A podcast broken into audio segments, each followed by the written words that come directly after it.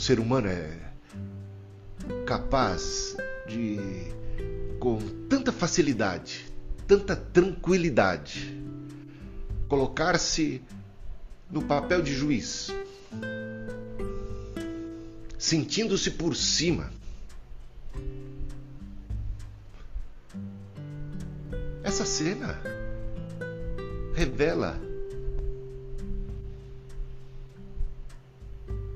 algumas coisas que Jung, sim, o famoso Jung da psicologia, psicologia analítica, bem expressou na sua tese, na sua teoria, no seu ensino a respeito da psique humana, da complexidade que somos nós e daquilo que ele chamou de persona.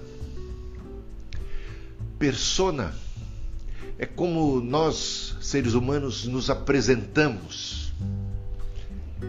É a imagem que projetamos de nós mesmos. São como que as máscaras que usamos nas nossas relações sociais. Tem a persona de pai, de mãe, de professor, professora, de médico, de pastor, de político, sabe? Os papéis que representamos. Só que alguns, ou muitos,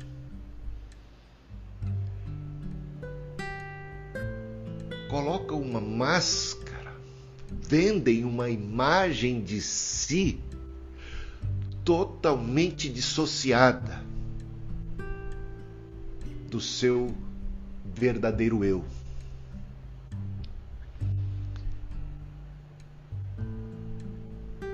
Daquilo que nós sabemos sermos nós, de fato, lá dentro. E é o que nós chamamos de hipocrisia. Jesus, lidando com esses fariseus, com esses religiosos da sua época, que gostavam, faziam muita questão de mostrar-se ao público como espirituais, como santos, como irrepreensíveis. Tinham essa fachada Jesus os chamou de hipócritas, de sepulcros caiados.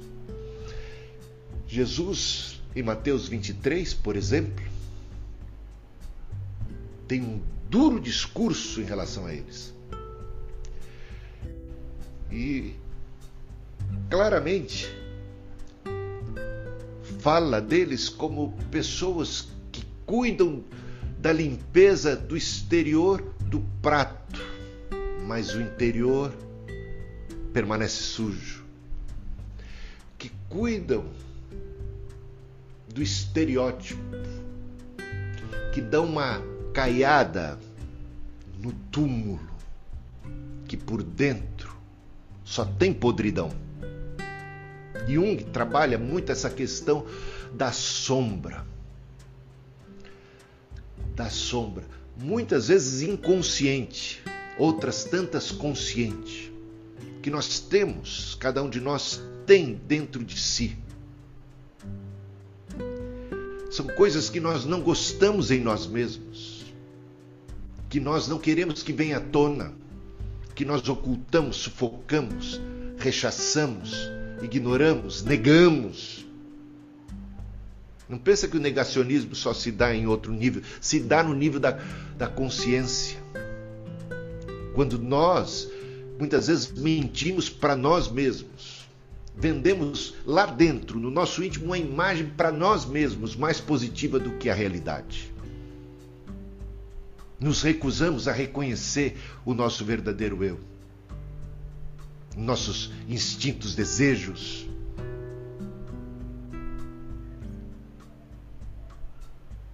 nossa carnalidade.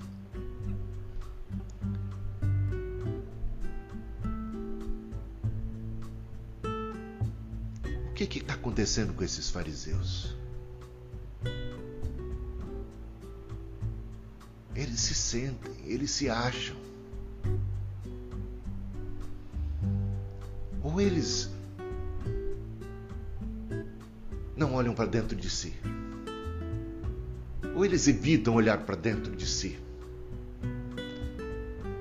Um problema desse negacionismo, um problema disto de tentar sufocar e rechaçar e de não nos, nos olharmos no espelho revelador da nossa própria alma, é que nós passamos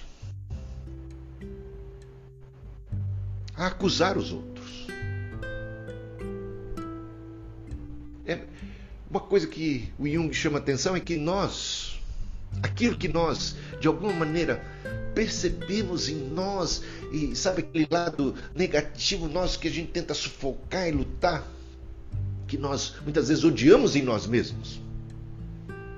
Mas por não reconhecermos isso, por lutarmos contra isso, por tentarmos negar isto, a gente passa a odiar isso nos outros. É o que ele fala de projeção. Projeção que a gente faz. Quanto mais tivermos tendência a acusar, a condenar, quanto mais nos incomodamos com algo, quanto mais isso for intolerável para nós nos outros, mais isso é revelador do que se passa lá dentro. Olha o que, que ele diz porque estamos projetando, estamos combatendo nos outros aquilo que de alguma maneira combatemos lá dentro, em nós mesmos.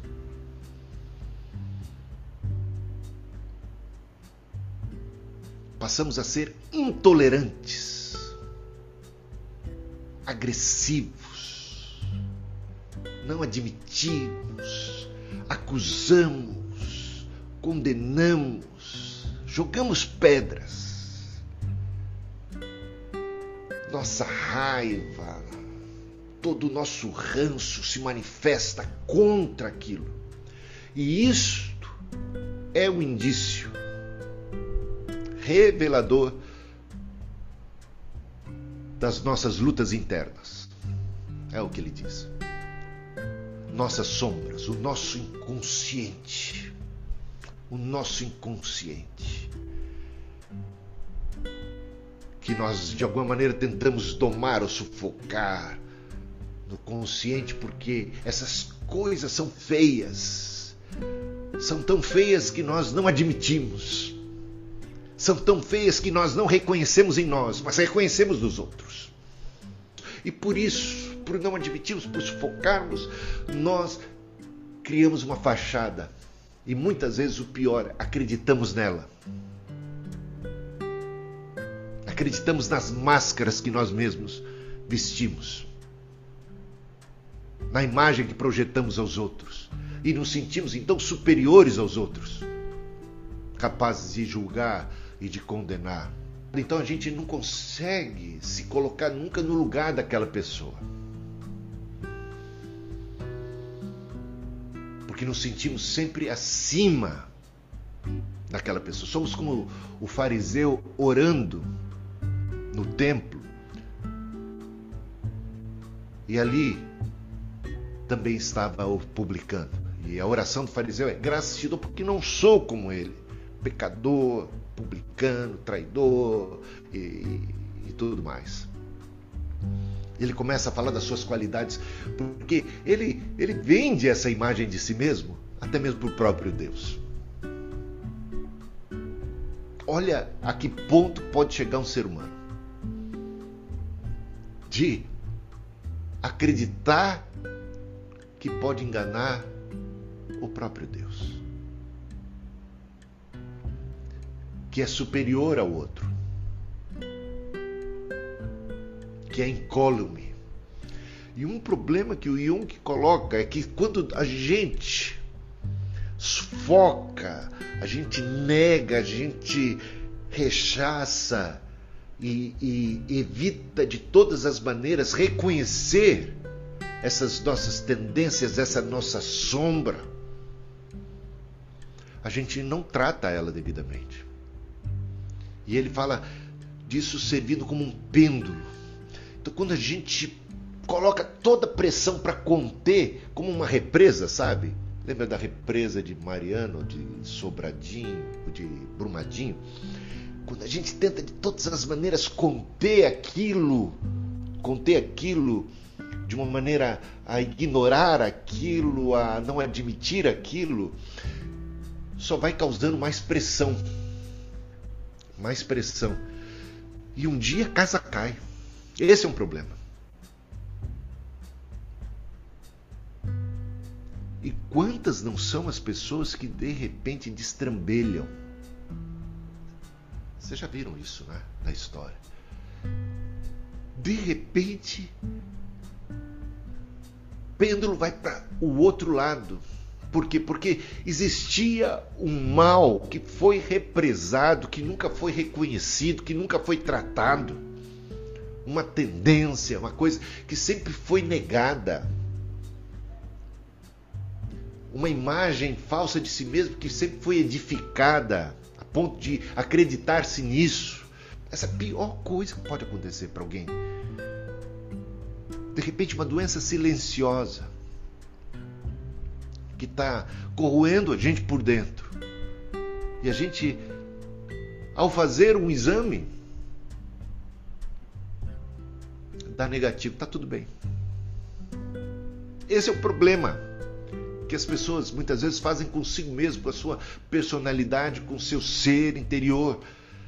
Fica dando. Se você fosse ver o diagnóstico que esses fariseus tinham de si mesmo, é sempre falso negativo. Não enxergam suas sombras. Não enxergam mal em si mesmos. Não tem nem o que confessar.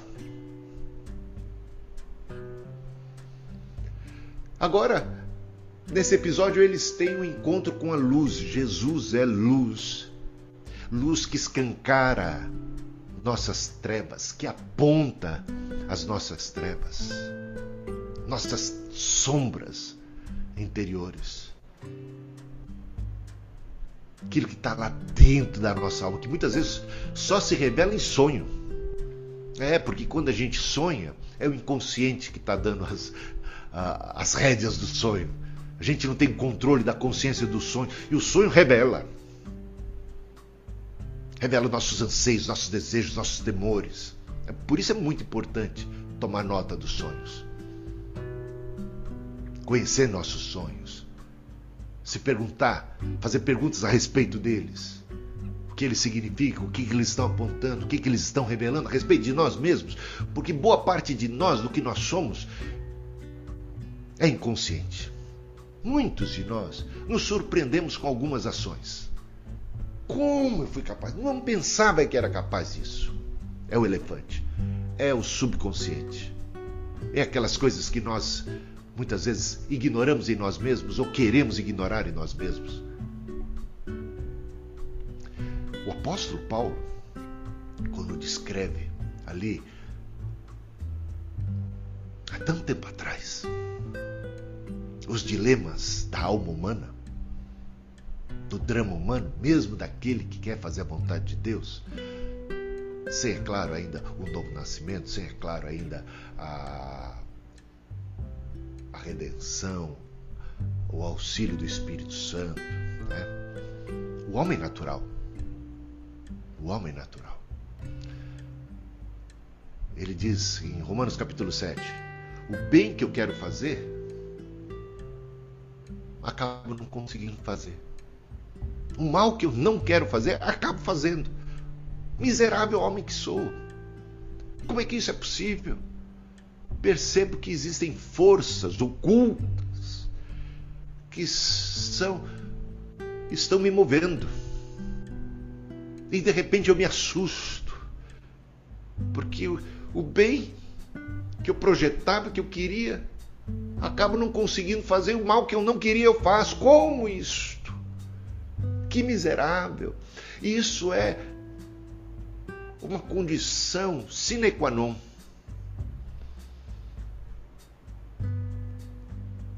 Para nosso relacionamento com Deus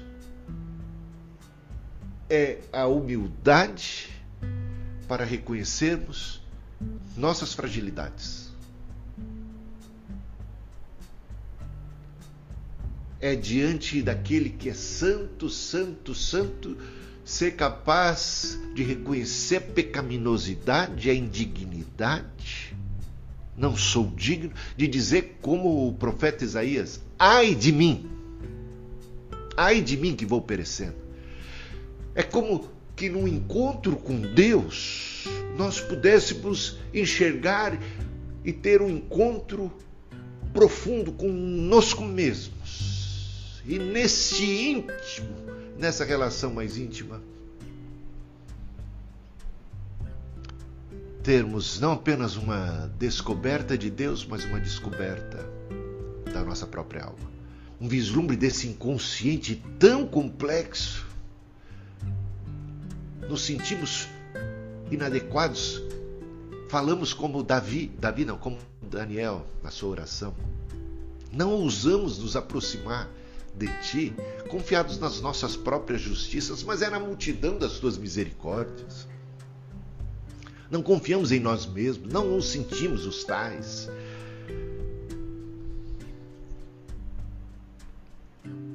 Não é à toa que Jesus no seu grande sermão, o sermão da montanha, o sermão do monte, começa dizendo: Bem-aventurados os pobres de espírito.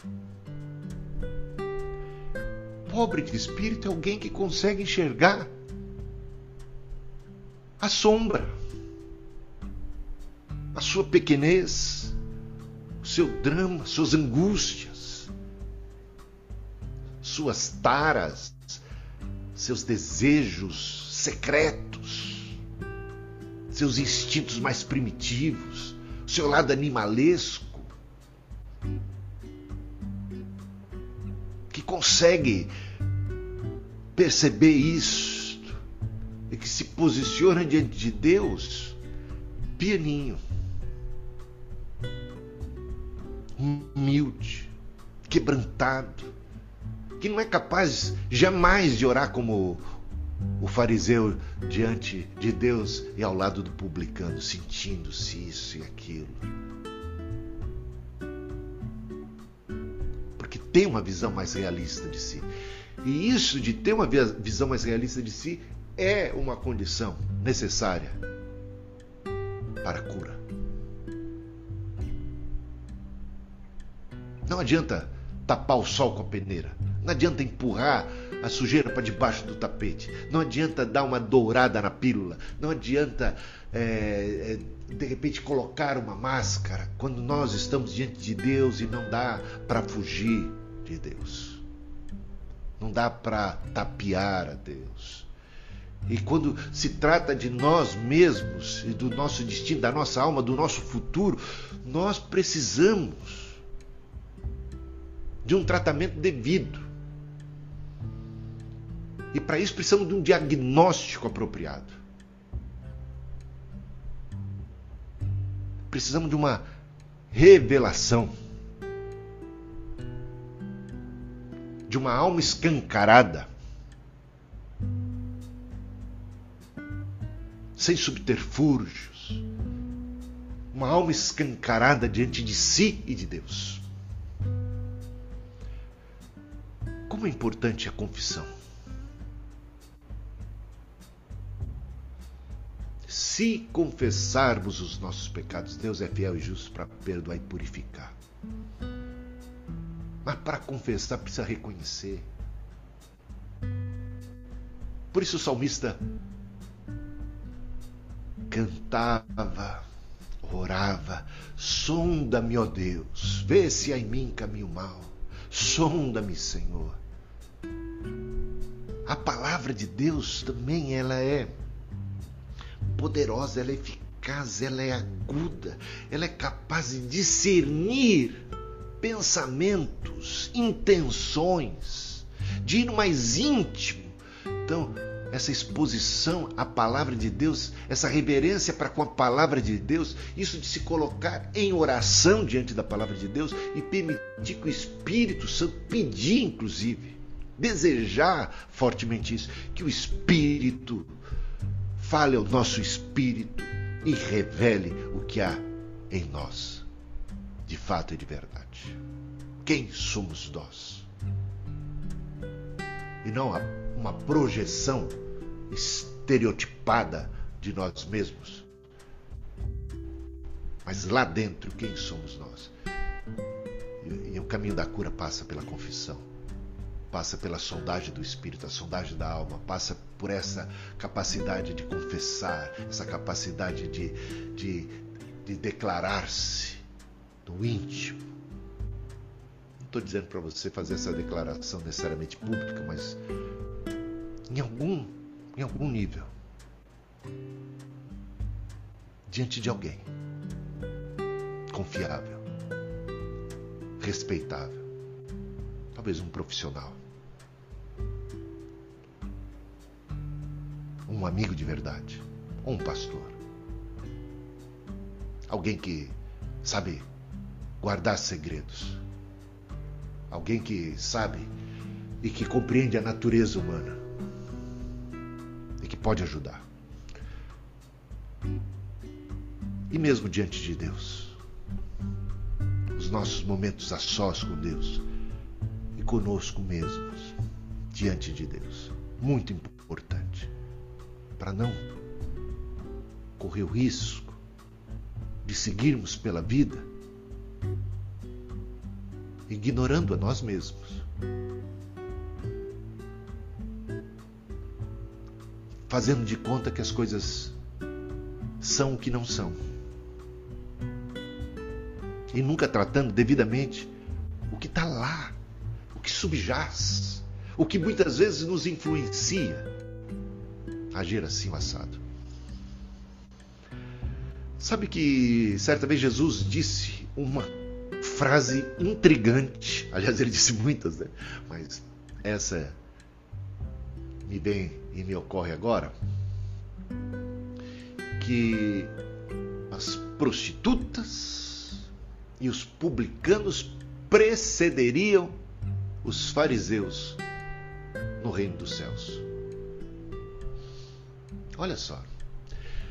O que Jesus está dizendo aqui é que mais perto do reino dos céus estão os pecadores que já são publicamente execrados, taxados, que já carregam a pecha de pecadores que já são acusados pela sociedade, encarados pela sociedade como pecadores, que estes estão mais perto de Deus do que os que diante da sociedade muitas vezes têm a imagem de santos, santos, de espirituais.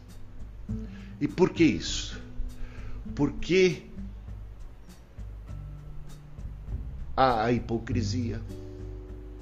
Porque os fariseus estão vendendo uma imagem de si desconexa,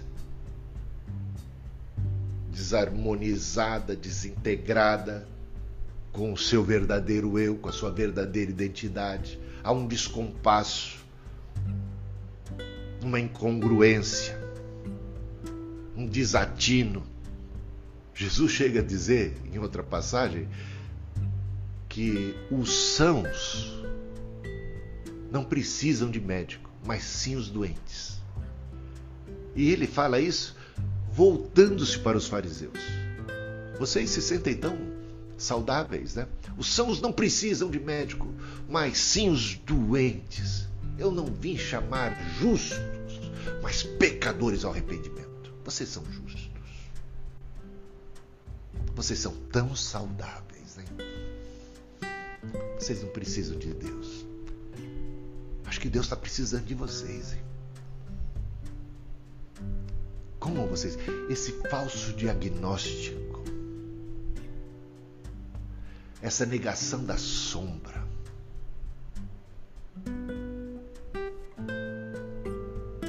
Fazia com que os fariseus não buscassem cura, não reconhecessem sua necessidade de tratamento, de libertação suas sombras ali estavam dominando o seu interior, poluindo o seu interior, enquanto eles ao mesmo tempo vendiam uma imagem positiva de si mesmos. Quanta hipocrisia, quanta tensão entre o ser interior e o que se projeta lá para fora, entre a sombra e a persona. E é isso que Jesus apontou. E nesse episódio, agora voltando lá para o texto, estes fariseus, esses religiosos hipócritas, pegam a mulher pega em adultério, eles têm a lei. E é muito interessante também observar que ele só traz a mulher. Olha o machismo, porque a lei dizia que ambos deviam ser apedrejados. Mas cadê o homem? Ele já tinha um jeito especial de interpretar essas coisas. Eles absolviam o homem, mas condenavam a mulher. A mulher era culpada. Safada era a mulher. Gente, veja o machismo presente. Cadê, cadê o homem? Pegaram em, em, em flagrante adultério, significa que estava junto com alguém. Não dá para adulterar sozinha, concorda? Tava com alguém. Mas cadê esse alguém? Por que, que só trazem a mulher? Que hipocrisia. Que nojento. Só nisso você já vê a nojeira da coisa. Pedras em suas. Cada um deles tinha uma pedra maior do que a outra em suas mãos. Para acusar, para condenar, se sentindo eles os, os guardiões da lei, da moral e do bom costume santarrões. Um nojo dessa gente. Um nojo dessa gente. E ali se apresentam diante de Jesus. Mas é curioso que Jesus não dá bola para eles. Jesus se inclina e escreve, dá de ombros para essa gente, para esses acusadores e escreve. Agora, há um mistério a respeito do que é que Jesus escrevia. Sabe-se lá o que escreveu. Só sei que estes homens, esses santarrões, esses hipócritas, quando foram confrontados por Jesus no nível pessoal, porque o que eles traziam era no nível da lei, da coisa, Jesus traz isso para o pessoal. Você vai atacar pedra? mas sem essa de atacar pedra em nome da lei. Vem cá. Você não tem pecado, não?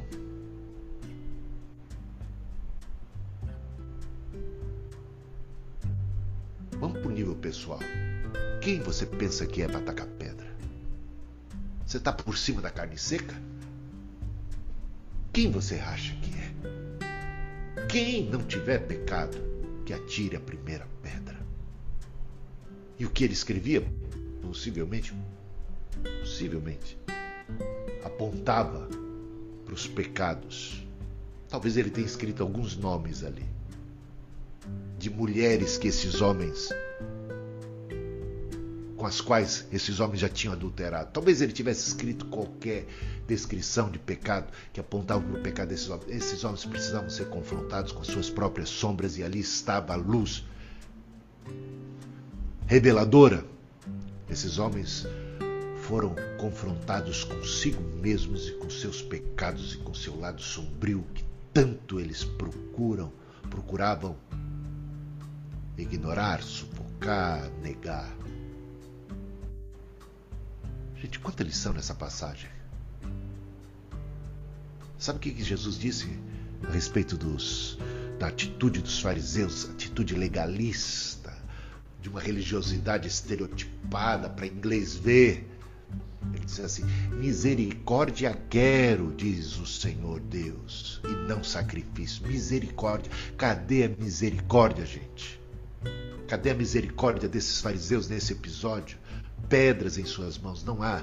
Eles são, eles, eles não têm compaixão. Eles não têm compreensão.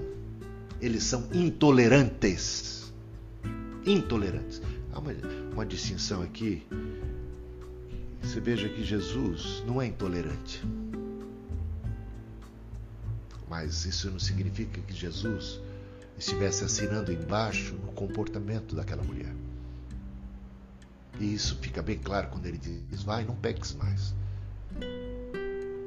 Porque o adultério faz mal para você. Faz mal para tua alma. Porque o adultério faz mal para outra família porque o adultério faz mal para a sociedade. Não traz benefício para ninguém, só causa destruição. Mentira. É mentira. É engano. É ruptura de aliança. O adultério é uma desgraça. Jesus não está condenando aquela mulher está procurando tratar daquela mulher, acolhendo aquela mulher, protegendo aquela mulher dos seus algozes, mas ao mesmo tempo ele está reconhecendo que ela precisa de uma mudança de atitude e está dando para ela uma nova oportunidade para uma vida nova. Mas ele acolhe. Ele não tem pedras em suas mãos, ele não a condena. Ele não é intolerante ele tem um olhar de compaixão para com os pecadores.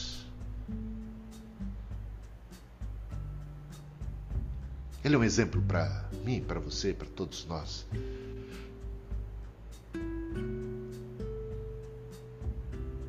Nos colocarmos no lugar das outras pessoas, não julgarmos, a gente não entende o que é que passou, a gente não sabe qual é a história, a gente não sabe quais são as forças que estão levando essa pessoa a agir assim ou assado. Às vezes está tão destrambelhada na vida. Misericórdia quero, diz o nosso Deus. Misericórdia eu quero.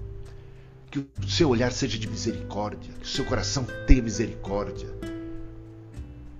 Que nós sejamos tardios em julgar e sempre prontos a mostrar misericórdia, compaixão e compreensão. Vamos buscar o Espírito Santo, sonda-me, ajuda-me, Senhor. Me dê o diagnóstico correto, leva-me, Senhor, conduz-me, Senhor. Me ajuda a entender e, a, e aí poder exercer pelo Espírito Santo domínio próprio, a temperança, o equilíbrio e uma compreensão, porque quando a gente pode compreender a nós mesmos e perceber toda a complexidade, toda, todos os nossos impulsos, nós não, senti, não, não nos sentimos mais superiores aos outros. A gente se coloca na pele dos outros e a gente tem um olhar mais compassivo, mais misericordioso. Não quer dizer que estamos coniventes com as práticas e com as ações que nós sabemos muito bem serem destruidoras para a vida do próprio indivíduo diante de nós. Mas não nos sentimos por cima da carne seca e, e, e nos solidarizamos e, e nos colocamos ao lado para ajudar. Isso é maravilhoso, não é? Uma solidariedade, um amor, uma compaixão. Ah, Deus nos ajude.